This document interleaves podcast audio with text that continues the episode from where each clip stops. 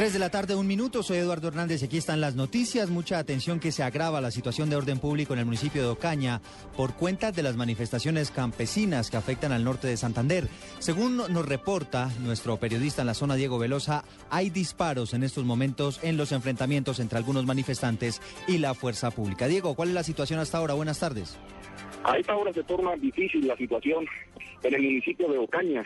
Se registran fuertes enfrentamientos a balas entre uniformados del ESMAR y los protestantes que se habían tomado las carreteras en norte de Santander.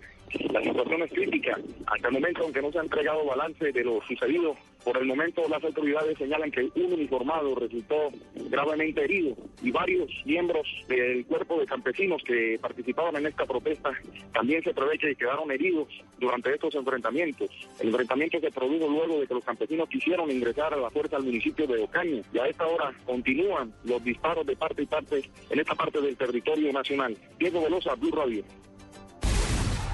Complicadísima situación de orden público que se registra a esta hora prácticamente una batalla campal la que se está viviendo en esta zona del país. Por supuesto, seguiremos informando oportunamente en torno al desarrollo de esta noticia. Vamos a cambiar de tema porque se conoce el cronograma inicial de actividades para la construcción del metro de Bogotá tras la firma del acta de inicio de los estudios y los diseños. Detalles con Yarid Muñoz.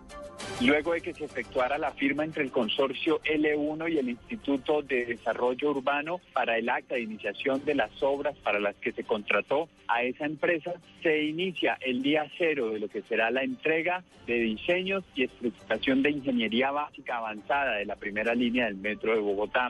El primer resultado que verá la ciudadanía será el próximo 24 de septiembre, cuando el consorcio tenga que entregar uno de esos primeros estudios, el que tiene que ver con la estación de la Sabana, que definiría si este trazado del metro debe subir por la avenida Calle Primera o por la avenida Primero de Mayo. A partir de hoy, el consorcio tiene 15 meses que se cumplen en septiembre del próximo año, fecha en la cual deberá entregarle a la Administración de Bogotá en total 27 productos que servirán para iniciar el pliego y abrir la licitación de lo que será la obra final. En principio estos estudios tienen un costo de 71 mil millones de pesos y según la alcaldía de Bogotá, la obra estaría a finales del 2018. Yarit Muñoz, Blue Radio. Tres de la tarde y cuatro minutos. Yarit, gracias. Hablamos de información internacional porque se confirman contactos diplomáticos entre Estados Unidos y Ecuador por el caso del ex técnico de la CIA que está buscando asilo en el vecino país. Los detalles los tiene Daniela Morales. El ministro de Relaciones Exteriores ecuatoriano Ricardo Patiño señaló hoy que Estados Unidos contactó a Ecuador por el caso de Edward Snowden, a quien Quito considera otorgar asilo político. Pidió que la solicitud además sea enviada por escrita para poder considerarla cuando se esté analizando el pedido de asilo por parte de Snowden. Igualmente, el Departamento de Estado del país norteamericano pidió hoy a Rusia que mantenga la buena cooperación de los últimos meses en materia policial y que explore todas las opciones para entregar a Estados Unidos al hombre acusado por espionaje. Por su parte, el portavoz del Departamento de Estado, Patrick Pentrell, dijo que pese a que no existe un tratado de extradición entre Moscú y Washington, Rusia tiene la posibilidad de cooperar. Daniela Morales, Blue Radio. Tres de la tarde y cinco minutos y Colombia buscará un mayor acercamiento con el presidente de Uruguay para que sirva como apoyo en el proceso de paz. Los detalles con Julián Calderón.